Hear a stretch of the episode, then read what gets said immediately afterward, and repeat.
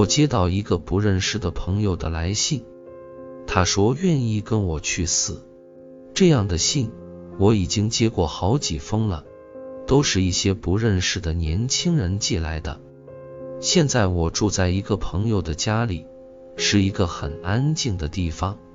我的窗前种了不少的龙头花和五色杜鹃，在自己搭架的竹篱上缠绕着牵牛花和美国豆的长藤。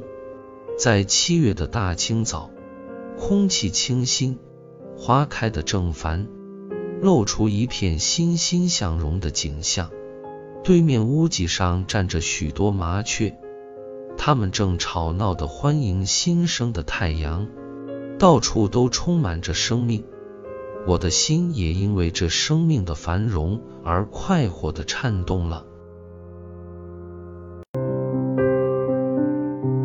然而，这封信使我想起了另一些事情，我的心渐渐的忧郁起来。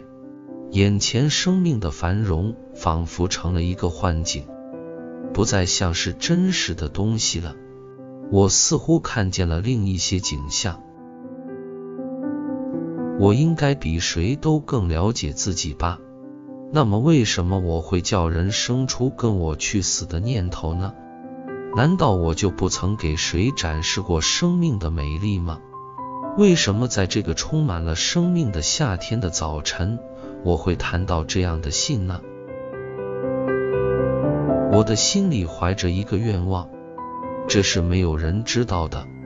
我愿每个人都有住房。每个口都有饱饭，每个心都得到温暖。我想开干每个人的眼泪，不再让任何人拉掉别人的一根头发。